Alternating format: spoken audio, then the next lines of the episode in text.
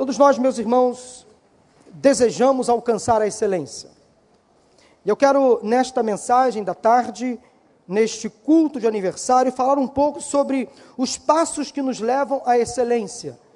E nós vamos nos basear num texto bíblico conhecido, diga-se de passagem, que está em 2 Reis, capítulo 4, versículos de 1 a 7. Eu quero que você acompanhe a leitura.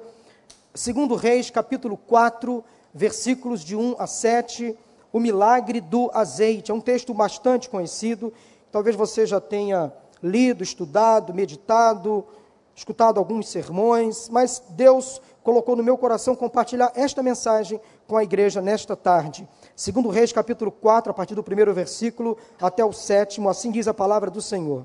Certo dia, a mulher de um dos discípulos dos profetas foi falar a Eliseu: Teu servo, meu marido, morreu, e tu sabes que ele temia o Senhor. Mas agora veio um credor que está querendo levar meus dois filhos como escravos. Eliseu perguntou-lhe: Como posso ajudá-la? Diga-me, o que você tem em casa? E ela respondeu: Tua serva não tem nada, além de uma vasilha de azeite. Então disse Eliseu: Vá pedir emprestadas vasilhas a todos os vizinhos, mas peça muitas. Depois entre em casa com seus filhos e feche a porta. Derrame daquele azeite em cada vasilha e vá separando as que você for enchendo. Depois disso, ela foi embora, fechou-se em casa com seus filhos e começou a encher as vasilhas que eles lhe traziam. Quando todas as vasilhas estavam cheias, ela disse a um dos filhos: Traga-me mais uma. Mas ele respondeu: Já acabaram. Então o azeite parou de correr.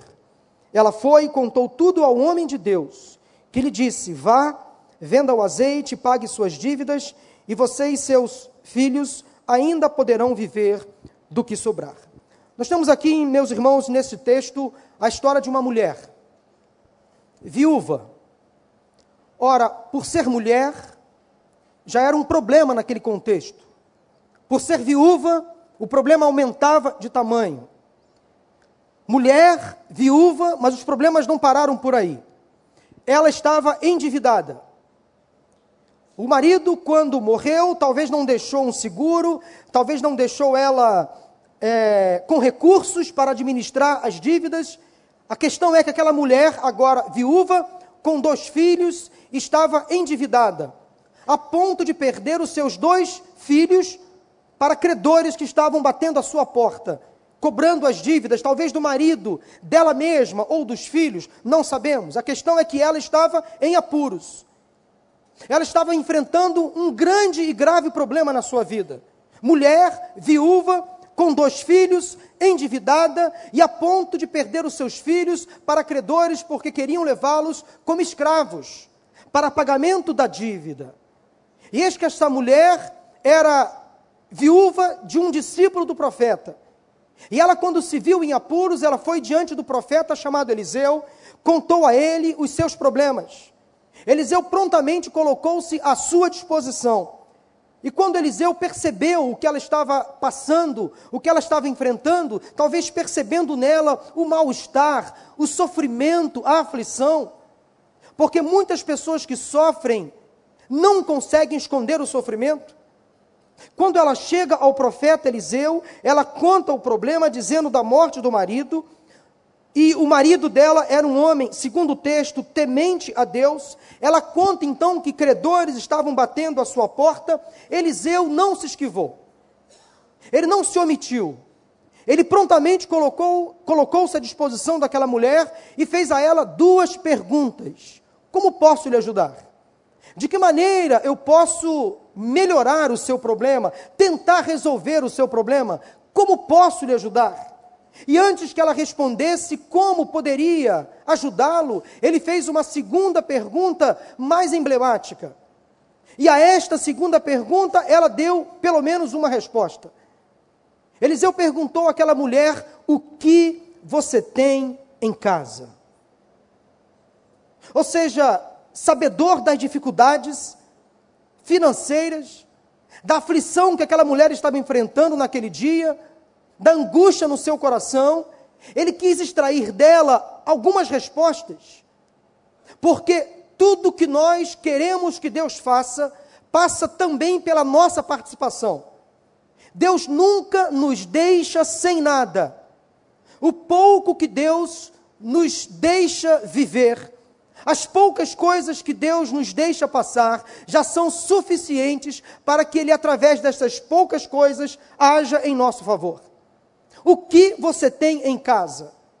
E a partir desta segunda pergunta, a vida daquela mulher partiu rumo à excelência.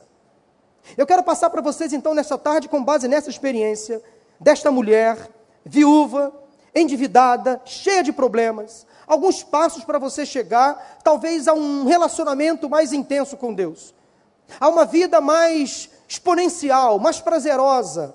Talvez Deus tenha para você nesta tarde um caminho melhor, que passa por você, que passa por iniciativas pessoais, que passa talvez por prerrogativas básicas na sua própria existência, talvez por um comprometimento, por um envolvimento da sua parte. Porque há coisas que só Deus pode fazer por nós, mas há coisas que só nós podemos fazer por nós. E Deus, para realizar um milagre na nossa vida, Ele conta com a nossa participação. Qual a primeira o primeiro caminho para a excelência, para uma vida melhor, que eu encontro nesse texto, primeiro é uma consciência, é uma constatação. Primeira ideia que eu trago para vocês nesta tarde, a base, de, a luz desse texto, é uma certeza, uma constatação, que é a seguinte: toda família enfrenta problemas. Todos nós passamos por lutas, por dificuldades. Todos nós sofremos perdas. Mesmo aqueles que são crentes fiéis a Deus. Mesmo aquelas pessoas que vão à igreja, que dedicam o seu tempo participando de um culto como este. Mesmo aqueles que são servos, que dedicam os seus dons e talentos à disposição do Senhor. Mesmo aqueles que ofertam seus bens na casa do tesouro também passam por dificuldades. Coisas ruins também acontecem com pessoas boas. As famílias chamadas de Deus também sofrem, também perdem, também cometem erros.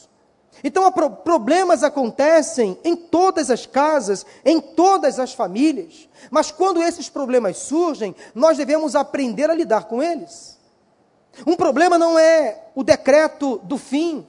Quando surge uma situação difícil na minha vida, eu não posso entender que a minha vida chegou ao final que eu não tenho mais alegria para viver porque um problema qualquer se instalou na minha vida ou na minha família. Porque todos passamos por dificuldades, no mundo teremos aflições. De todas as formas, nós somos atingidos do tempo inteiro. Então nós precisamos saber lidar, administrar os momentos difíceis. Alguns problemas vêm e vão, mas outros vêm e não vão. Algumas sequelas dos problemas que enfrentamos, das crises que vivenciamos, vamos ter que conviver durante toda a nossa vida, não tem jeito. Não tem jeito. Se você pensa que estando ao lado de Jesus você vai ter todos os seus problemas resolvidos, não, você está enganado. Alguns problemas Deus vai permitir que aconteça conosco. Nós precisamos aprender a lidar com eles. Há problemas que são inevitáveis, são da vida, são das circunstâncias. Alguns problemas nós mesmos causamos, outros não. Nós não chamamos os problemas, mas eles aparecem. Então, a primeira ideia, à luz desse texto, eu quero que você entenda que problemas são inevitáveis. Acontece com qualquer um de nós. E nós precisamos aprender a lidar com os nossos problemas, porque Deus está conosco. E quando Ele está ao nosso lado, os nossos problemas ficam resolvíveis solucionáveis, administráveis. Com Cristo ao nosso lado, nós podemos até enfrentar os mesmos problemas, mas Ele vai aliviar as nossas cargas. Ele vai facilitar a forma de enxergar o problema. Ele vai fazer com que nós compreendamos o problema de uma outra maneira, de uma outra forma. Quem sabe Deus está permitindo que você passe hoje por algumas situações muito difíceis, para que você possa crescer espiritualmente falando. E quem sabe talvez seguir de exemplo ou servir de exemplo para outras pessoas. Quem sabe Deus está lapidando você em meio a um grande problema, para logo ali na frente, não só dar o escape, a solução para este problema, mas quem sabe para abençoar outras pessoas. E você vai poder testemunhar, poder abraçar, orar com uma pessoa, aconselhar uma pessoa e dizer o seguinte para ela: Eu sei o que você está passando. Eu já passei por isso. Eu já enfrentei a mesma dor, a mesma perda. Eu já tive a mesma aflição. Eu já enfrentei este problema. Eu sei a saída. Eu sei o segredo. Vamos caminhar comigo, vamos orar juntos. Quem sabe Deus está te preparando, Deus está te forjando para coisas melhores que vão acontecer logo à sua frente e você nem imagina o que Deus pode fazer através deste problema que você está enfrentando. Portanto, confie no Senhor, Ele sabe o que está fazendo. Segundo lugar, o passo seguinte para a excelência é que você precisa admitir o problema. Numa linguagem da psicologia, você precisa elaborar o problema. Problemas acontecem, mas há pessoas que negam o problema. Finge que ele não está existindo. Finge que ele não está acontecendo. Aí coloca uma máscara, uma fantasia, na presença dos outros, fingindo que nada está acontecendo. Ei, não tenha medo. Não tenha vergonha de admitir as suas falhas, as suas culpas, os seus problemas, as suas fragilidades. Não tenha medo, elabore. Admita, eu não estou bem. Admita primeiramente para você, para você mesmo, eu não estou bem. Aprenda a se monitorar. Aprenda a se perceber. Faça uma autoanálise, um autoexame. Porque às vezes nós saímos um pouco do prumo, do rumo, perdemos constantemente o humor, ficamos irritados, distribuímos às vezes patadas, ficamos de mau humor constantemente e não admitimos. Nós precisamos, às vezes, meus irmãos, olhar para dentro de nós mesmos, sondar o nosso coração e, e pensar: será que eu realmente não estou bem? Admitir: eu não estou bem, eu não estou legal, vou buscar ajuda, vou buscar apoio, vou ao médico, vou procurar um conselho, vou conversar com um pastor, vou procurar um psicólogo, vou me cuidar, vou dar uma caminhada na praia para desparecer, para desopilar. Vou conversar com o meu cônjuge, vou abraçar os meus filhos, vou sorrir mais intencionalmente, vou brincar mais intencionalmente, vou fazer coisas que agradam o coração de Deus intencionalmente, vou fugir das más companhias intencionalmente, vou me afastar dos maus hábitos intencionalmente. Eu tenho que admitir que eu não estou bem. E o que me levou a não estar bem? O que me levou a não estar bem? Elaborar o problema, admitir que as coisas não estão indo bem, refletir, pensar. Aquela mulher percebeu que ela não estava bem, percebeu que aquele dia ela estava mal, talvez de mau humor, deprimida. Ela foi ao profeta, contou as suas dificuldades. Ela percebeu que ela estava com problemas. Ela elaborou a, a vida dela. Eu vou buscar ajuda. Eu vou buscar apoio. Mas cuidado, quando você buscar apoio, após elaborar o problema, conforme eu coloco aí, saiba quando buscar apoio. O melhor momento para compartilhar o seu problema. Que lugar você vai buscar apoio, problema? Há pessoas que passam por dificuldades e quer buscar apoio ao problema, resposta ao problema, nos lugares errados. Pessoas que às vezes enfrentam crises no trabalho e quer, por exemplo, buscar resposta na mesa de um bar. Homens que vivem problemas do relacionamento com a sua esposa e quer buscar apoio na mesa de um bar. Na companhia de outros homens promíscuos. Ora, você vai trazer outros problemas. Então saiba quando procurar ajuda e o local onde procurar ajuda e também a quem procurar. Portanto, isso faz parte da elaboração do problema. Saber quando, onde e a quem procurar ajuda. Cuidado para quem você conversa, com quem você conversa, quem você abre o seu coração, quem você abre o seu coração, quem você compartilha segredos. Cuidado! Às vezes você pode estar pensando que aquela pessoa é de confiança e não é. Ore ao Senhor, peça a Deus direcionamento, sabedoria, mas não esconda os seus problemas, não deixe represada por muito tempo a sua dor. Coloque isso para fora. Mas sabe que a melhor pessoa para você compartilhar os seus problemas, suas dificuldades, suas lutas, esta pessoa, é o Senhor Jesus Cristo. Ele está atento, constantemente atento à sua dor, à sua aflição, ao seu problema. Mas há um terceiro passo para irmos em busca da excelência, que é o seguinte: valorize os pequenos gestos, os pequenos inícios. Eliseu, quando fez a pergunta àquela mulher, a segunda pergunta, como eu disse, mais contundente: o que você tem em casa? Aquela mulher respondeu: eu não tenho nada, minha casa está vazia. Aliás, sim, tem uma coisa sequer, eu tenho apenas uma vasilha de azeite. Quando eu penso nessa expressão desta mulher, eu fico pensando assim, realmente aquela casa não tinha nada. Lembra daquela música, se não me falha a memória, eu acho que um poema de Drummond de Andrade, da casa, Vinícius de Moraes. Era uma casa muito engraçada, não tinha teto, não tinha nada. Ninguém podia dormir na rede, porque na casa não tinha parede ninguém podia fazer pipi, nem pipi, porque pinico não tinha ali. Tem casa, meus irmãos, que realmente não tem nada. Não tem nada. Literalmente não tem nada. Espaços vazios, cômodos vazios, dispensa vazia, emoções vazias, sentimentos vazios, silêncio absoluto, sepulcral. Em algumas casas não tem alegria, não tem perdão, não tem paz.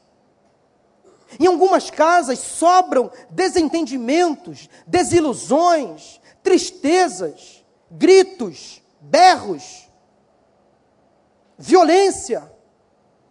Tem casa que realmente não tem nada de valor, nada de significante. Na casa desta mulher era uma casa vazia, não totalmente vazia. Ela tinha apenas uma pequena vasilha de azeite. Era tudo que ela tinha naquela casa. Era tudo que ela possuía de bem naquela casa. Ela não tinha recursos, não tinha móveis de qualidade, não tinha nada naquela casa a não ser uma vasilha de azeite. E era tudo que o profeta queria ouvir dela, porque era tudo que Deus precisava naquela casa para fazer um milagre. Talvez na sua casa você tenha poucas coisas, poucas coisas de valor, pouca, poucas virtudes. Talvez dentro da sua casa você tenha pouca esperança, pouca alegria, pouca fé. Poucas coisas boas acontecem no seu cotidiano domiciliar, doméstico e familiar, mas são essas poucas coisas que são nas mãos de Deus o suficiente para Ele realizar grandes coisas. Nunca duvide do que Deus é capaz de fazer.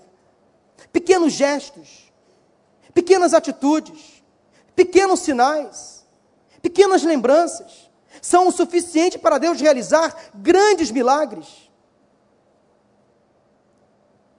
Pequenos olhares, pequenos abraços, pequenos toques, pequenas coisas que às vezes aos nossos olhos são insignificantes, desnecessárias, mas já é o suficiente, são o suficiente para Deus realizar grandes coisas. Meu irmão, minha irmã, não se surpreenda que Deus, através das pequenas coisas, pode realizar grandes projetos. Esta igreja começou com 14 pessoas reunidas num apartamento no condomínio Barra Sul. Na casa de um casal desta igreja, irmão Sérgio e irmã Sônia Vasconcelos, há 29 anos atrás. Naquela ocasião, os líderes que estavam ali naquele grupo inicial, seis meses depois, o pastor Wander chegou nesta igreja para ser o pastor desta igreja. Ele já encontrou um número um pouquinho maior dos 14 iniciais, ele encontrou 24 pessoas aqui reunidas, não aqui, mas lá na Genaro de Carvalho. E aí a coisa começou a se expandir, começou a crescer, houve a construção de uma pequena capela, pequeno grupo, pequenos recursos, pequenos sonhos. E Deus foi transformando, crescendo a partir daquele pequeno grupo que sonhou, que projetou um futuro para esta igreja. Deus começa a fazer grandes coisas a partir de pequenos gestos, pequenos inícios. Acredite, meu irmão, no inacreditável, no improvável, no impossível. Deus tem poder para fazer o impossível na sua vida. Se for para a honra e para a glória dele, ele vai fazer. Mas se não fizer, conforme cantamos, ele continuará sendo Deus. Se o improvável acontecer, ou se não acontecer, Ele será Deus. Se o impossível que você tanto espera acontecer, ou se não acontecer, Deus continuará sendo Deus. Mas acredite que poucas coisas nas mãos de Deus são grandes, é o início de grandes milagres. Deus também age no silêncio, na simplicidade, nas poucas coisas, e em Deus o pouco se transforma em muito. Lembro-me da experiência de Davi, quando estava para lutar com um gigante chamado Golias. Ele não tinha recursos materiais, não tinha estratégia de guerra, não tinha preparo militar, mas ele foi no leito de um rio, pegou apenas cinco pedras e com apenas uma pedra ele iniciou a derrota daquele gigante. Aquela mulher, quando foi ao templo lançar tudo o que tinha no gasofilácio, enquanto os judeus, fariseus, hipócritas, lançavam o que tinha de forma proposital, abriam as suas carteiras de dinheiro e depositavam todos os seus recursos para que todos verificassem o poder que tinham. Aquela mulher, com muita simplicidade, com muita humildade, abriu a sua bolsinha, pegou o seu, aquele porta-níquel, costurado com crochê, sujinho, abriu ali com muita vergonha, pegou duas moedinhas de pequeno valor e depositou no gasofilaço. E Jesus de longe percebeu: esta oferta foi a mais valiosa, porque veio do coração. E veio do coração. Poucas coisas, quando vêm do coração, Deus transforma em grandes coisas. Aquele menino que estava ali sentado naquela multidão, quando Jesus alimentou aquela multidão com pães e peixes, ele não percebia, não imaginava que Jesus usaria o seu lanche o seu farnel, para alimentar aquela multidão. Cinco pães e dois peixinhos apenas. Poucas coisas nas mãos do Senhor Jesus fazem uma grande diferença. Entregue as poucas coisas que você tem e deixe Deus fazer o restante. Mas a história dessa mulher continua. O passo seguinte para alcançar esta excelência na própria vida foi que ela cultivou bons relacionamentos. Ela tinha um problema, admitiu esse problema, elaborou o problema. Ela também não se envergonhou quando expôs tudo que tinha, que era pouquíssima coisa, ao profeta e ao Senhor. Mas ela também cultivou bons relacionamentos. Diz o texto que o profeta Eliseu deu uma ordem para que ela fosse aos vizinhos e que ela pedisse emprestadas vasilhas, potes, jarros. E a ordem foi que ela pedisse emprestada, emprestadas muitas vasilhas. E ela foi de casa em casa com seus filhos. E foi pedindo vasilhas, potes, jarros. Ora, se ela conseguiu o empréstimo daquelas vasilhas, daqueles potes, daqueles jarros, significa dizer que ela tinha uma boa relação com seus vizinhos. Ela era bem vista naquela comunidade, no seu bairro, na sua rua, no seu condomínio, no seu prédio. Ela tinha um bom relacionamento com as pessoas. Ela, ela cumprimentava os seus vizinhos. Talvez quando vivia numa condição melhor, quando algum vizinho talvez perguntasse: Você tem um quilo de açúcar? Ela emprestava. Você tem um ovo para eu cozinhar para os meus filhos? Ela dava. Então ela era uma pessoa aberta a bons relacionamentos. Porque quando ela foi pedir ajuda, ela teve ajuda. E esta é uma lição muito importante nesse texto, que nós precisamos cultivar bons relacionamentos, abrir portas para o diálogo sem necessariamente esperar algo em troca, fazer o bem, tratar as pessoas bem, porque nós nunca sabemos o dia de amanhã. Nunca sabemos o que virá depois de amanhã. Portanto, enquanto você vive, enquanto você tem saúde, trate as pessoas bem. Seja educado, prestativo, generoso, solícito, compassivo, misericordioso. Deixe de lado a arrogância, a vaidade, a prepotência, o orgulho, a altivez. Isso não vão te lugar, levar a lugar nenhum. Não vão te levar a lugar nenhum. Porque tem uma hora, chega uma hora na vida, que a gente vai precisar de alguém, de apoio, de um abraço, de um sorriso, de uma palavra, de ajuda. Portanto, não construa muros na sua existência. Construa pontes. Pontes que vão ligar você a alguém, estabelecer contatos, né? Tenha uma boa relação com o seu próximo, com seus amigos. Não pratique inimizades. Não crie picuinhas. Não vale a pena ficar alimentando discórdia, desamor, descontentamento. Ficar fazendo futricagens colocando um contra o outro, não vale a pena. Não vale a pena criar inimigos nesta vida, porque a vida passa rápido demais. Talvez você esteja se lembrando agora que precisa se retratar com alguém, restabelecer o diálogo, a confiança. Talvez aquela amizade foi quebrada Talvez você não volte a ser amigo íntimo daquela pessoa que magoou você ou que você magoou, mas talvez restabelecer um nível de convivência aprazível, normal, saudável, faz bem. Construa bons relacionamentos. Pratique e transmita bons hábitos à sua geração futura, aos seus filhos. Isso faz parte da vida. Porque um dia talvez você precise de alguém. Precise de alguém para abrir a sua porta, para te ajudar em alguma forma. Então, cultive bons relacionamentos. É um segredo que eu aprendo com a vida desta mulher. Mas um quinto exemplo para se alcançar uma excelência nesta vida é saber resolver os problemas. Aquela mulher soube resolver os problemas. Ela procurou a pessoa certa, no momento certo, ela estava ali numa hora de extrema angústia, de extrema aflição, e ela seguiu o passo a passo. Ela seguiu as orientações do homem de Deus, Eliseu. Ela foi aos vizinhos, pediu vasilhas emprestadas, depois ela entrou na sua casa. Ora, se o profeta deu uma ordem para ela entrar na sua casa, é sinal que ela estava fora de casa.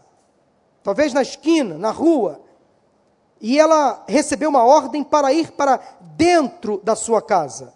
Permitam-me a redundância, para entrar dentro da sua casa. E ela foi para dentro da sua casa com seus filhos e ela fechou a porta. Interessantes os detalhes do texto. Como às vezes um texto pode nos trazer à luz algumas ideias muito interessantes. Eliseu poderia resolver o problema daquela mulher lá fora. Ele poderia orar e Deus resolver o problema dela sem que ela precisasse ir aos vizinhos. Mas ela deveria fazer parte do processo do milagre. Ela foi, ela se expôs, ela pediu vasilhas emprestadas, ela foi para sua casa de volta, ela fechou a porta e ali ela pegou aquela vasilha de azeite que estava lá, que era tudo que Deus precisava usar para que ela experimentasse ao vivo o milagre de Deus. Aquela pequena vasilha de azeite, com, aquele pequena, com aquela pequena quantidade de azeite, ela foi derramando em cada vasilha vazia, e para sua surpresa, aquelas vasilhas, aqueles potes, aqueles jarros foram se enchendo, se enchendo, se enchendo a partir daquele pequeno recipiente. Como isso pode acontecer? A física não explica. O silêncio não explica. Meus irmãos, eu me lembro eu sou criado numa família grande, numerosa, e família grande, numerosa, há 40, 30 anos atrás, era muito sacrifício, muita luta, enfim. Quando lá em casa o azeite acabava daquela, daquele, daquela latinha, né? A gente comprava uma lata grande, ou o óleo de cozinha. O meu pai falava assim: esquenta no forno que tem mais. Esquenta no fogo que tem mais. Quando derramava tudo, ficava sempre uma sobra ali na, na parede do, da lata ou no fundo. E meu pai falava assim: esquenta no fogo que tem mais. E a gente, para experimentar o último, a última gota do azeite, esquentava aquela latinha no fogo e não é que saía mais. Saía mais. A física explica. Mas desse milagre aqui, a física não explica. Aquela mulher não precisou esquentar aquela pequena vasilha no fogo. O azeite foi sendo multiplicado dentro daquela pequena jarra e não parou de jorrar. Não parou de jorrar. Ela foi enchendo vasilha a vasilha, pote a pote, jarro a jarro. Mas ela estava dentro de casa, aí me faz entender que há problemas que são resolvidos quando nós estamos dentro de casa, em família, com os filhos, com o cônjuge, ou mesmo sozinho, mas há problemas que são resolvidos lá fora, quando a gente busca ajuda, quando a gente busca apoio. Nós precisamos saber resolver os problemas. Precisamos administrar a crise quando ela surge. Mas há um sexto e último segredo, caminho para o milagre, é que há tempo para tudo. E quando aquela mulher percebeu que as vasilhas vazias já estavam completamente cheias. Ela foi tentada. E aí que está a tentação, né? Quando o milagre começa a acontecer, nós queremos mais. Nós queremos mais. Meu irmão, há tempo para tudo. Há milagres que começam, se desenvolvem e terminam. Há milagres que é para um tempo. Aquela mulher foi tentada a buscar mais vasilhas entre os vizinhos. Ela quis, talvez, exceder a bênção que Deus estava dando para ela, era, talvez ela foi tentada a abrir os olhos, talvez uma ganância. Ora, agora eu vou lucrar mais. Agora realmente o milagre está acontecendo. Ela foi pedir mais vasilhas, mas não haviam mais vasilhas. Traga-me mais uma. Mas os filhos responderam, um deles, já acabaram, mãe. Já acabaram. Traga-me mais, já acabaram. Não tem mais vasilhas. E quando ela finalmente chegou ao último pote, o azeite parou de jorrar. Significa dizer que há tempo para tudo. Os milagres de Deus acontecem no lugar certo, no tempo certo e na medida certa. Não se desespere. Se sua vida está entregue nas mãos do Senhor, Ele sabe o que está fazendo. Há tempo para todas as coisas. Há tempo para o milagre se revelar. Há tempo para Deus se calar. Há tempo para Deus se manifestar. Não se desespere se a sua vida está entregue nas mãos de Deus, a sua vida está no controle do Todo-Poderoso. Descanse no Senhor, há tempo para todas as coisas, sempre há um início, um meio e um fim para todas as coisas. E finalmente, não espere ter sempre as mesmas experiências com Deus. Nós às vezes ficamos exigindo que Deus responda às nossas orações da mesma forma. Ou como respondeu com outra pessoa. Ah, se Fulano teve a resposta da oração, eu quero ter também. Eu preciso ter também. Deus sabe como agir. Deus é Deus. Não fique questionando Deus, dando ordens para Ele, ensinando Ele a agir na sua vida. Descanse. Não fique brigando com Deus. Não fique esmurrando a parede contra Deus. Ele está no controle da sua vida. Descanse no Senhor. Deus sempre sabe o que está fazendo. Ele está no controle.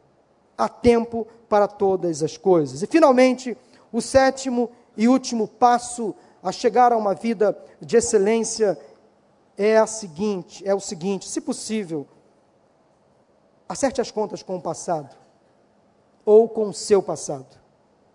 Quando o azeite parou de jorrar, de jorrar aquela mulher foi ao profeta, ao homem de Deus, contou tudo o que tinha acontecido, ela se alegrou, mas Eliseu deu uma ordem a ela. Pediu que ela fosse e vendesse o azeite e pagasse as suas dívidas. Isso é muito interessante, irmãos.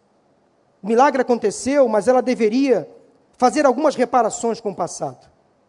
Ela deveria voltar lá nos bancos, nas casas nos lugares, nos comércios, diante das pessoas e dizer assim: eu estou em dívida, eu estou em débito.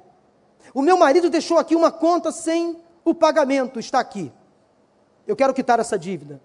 Eu quero pagar todas as minhas, todos os meus débitos. Eu quero pedir perdão. Eu quero me retratar. Às vezes nós precisamos acertar as nossas contas com o passado. Voltar atrás e pedir perdão a quem magoou. Fazer até reparações morais, físicas, se for preciso. Restituir alguém que fraudamos. Isso é muito importante. Precisamos ter essa consciência de que Cristo em nós nos faz novas criaturas. As coisas velhas se passaram, eis que tudo se faz novo, sim, mas há situações no passado que têm que ser reparadas, sim. Há pecados que têm que ser confessados, há pedidos de perdão que têm que ser feitos, há dívidas que têm que ser pagas. Aquela mulher deveria então acertar as contas com o seu passado. Ela tinha um objetivo, ela tinha uma prioridade para aquele momento, ela tinha um foco. E ela devia também cuidar para não cair no mesmo erro, não contrair novas dívidas. Está aí uma grande lição para os dias atuais. Se for para errar, erre diferente. Errar, todos nós vamos errar. Mas nós não podemos insistir no erro. Se for para errar, meu irmão, minha irmã, erre outros erros, não os mesmos. Ela aprendeu a lição. Vá, volte, acerte as contas com seu passado, pague as suas dívidas. E finalmente, o recado do profeta foi extremamente importante para ela. E você e seus filhos ainda poderão viver da sobra. Olha o que Deus faz conosco. O Senhor sempre surpreende as nossas expectativas. Você não tem noção do que Deus é capaz de fazer na sua vida. Aquela mulher viveu das sobras. Ela aprendeu com aquela experiência. Eu queria que você, nesta noite, nesta tarde noite, ao término deste culto, pudesse refletir nesse passo a passo. E talvez você pudesse agora colocar a sua vida em xeque diante de Deus. Senhor, o que eu posso fazer para melhorar? Que eu posso fazer para alcançar uma excelência ao teu lado? Quais são os erros que eu preciso corrigir? Quais são os pecados que eu preciso confessar? Senhor, o que eu preciso fazer para realmente caminhar em excelência? O que eu preciso abrir mão nesta tarde e noite? Eu queria orar com você, feche os seus olhos. À luz desse texto, à luz desses passos para a excelência, o que Deus falou com você nesta tarde? E o que Ele quer que você faça a partir daquilo que Ele colocou hoje no seu coração? Qual o compromisso que Deus está levando você hoje a fazer? O que esta passagem tão conhecida ensinou a você neste culto e nesta mensagem? O que a experiência vivida por esta mulher trouxe a você hoje de lição mais importante. Vamos orar, feche os seus olhos enquanto a banda se prepara para cantar um louvor. Deus, neste momento de oração, eu te peço por cada pessoa aqui presente nesta tarde, enfrentando lutas, dificuldades, problemas. Senhor, que esta palavra seja talvez um instrumento de Deus para trazer restauração, vida, alegria, motivação, um novo significado. Deus, há pessoas aqui que hoje constataram que dentro de suas casas há um vazio interminável, há poucas coisas de valor, há poucas virtudes, há pouca fé, pouca alegria, pouca esperança. Deus, a partir dessas pequenas coisas, faça em nome de Jesus grandes milagres. Responda às orações, enxuga dos olhos as lágrimas. Traga respostas, abra portas, faça o sobrenatural. Que o milagre do azeite se materialize nas finanças dos teus servos. Ó Deus, faça prosperar os recursos financeiros, materiais. Dê ideias, criatividade a empresários aqui nesta tarde. Ó Senhor, Permita que pessoas agora possam confessar os seus pecados, seus erros do passado. E que haja uma verdadeira entrega de coração, de alma diante do Senhor. Restaura, Deus, a alegria. Traga respostas. Aquilo que os homens não podem responder. Aquilo que este tempo moderno não pode responder. Aquilo que a sociedade, que as pessoas não podem responder o Senhor pode fazer todas as coisas. Tu podes fazer todas as coisas. Aquilo que nós esperamos, o Senhor pode fazer. O milagre que esperamos, o Senhor pode fazer. o sobrenatural, o impossível que esperamos, o Senhor pode fazer. Ó Deus, queremos caminhar para a plenitude de vida, para um nível de intimidade contigo, para uma excelência num relacionamento próspero com o Senhor. Faça-nos caminhar em direção à tua vontade, ao teu querer, a um objetivo melhor de vida. Agora, ao final deste culto, desta celebração, dispersa em paz o teu povo. Dê uma semana de bênçãos e vitórias.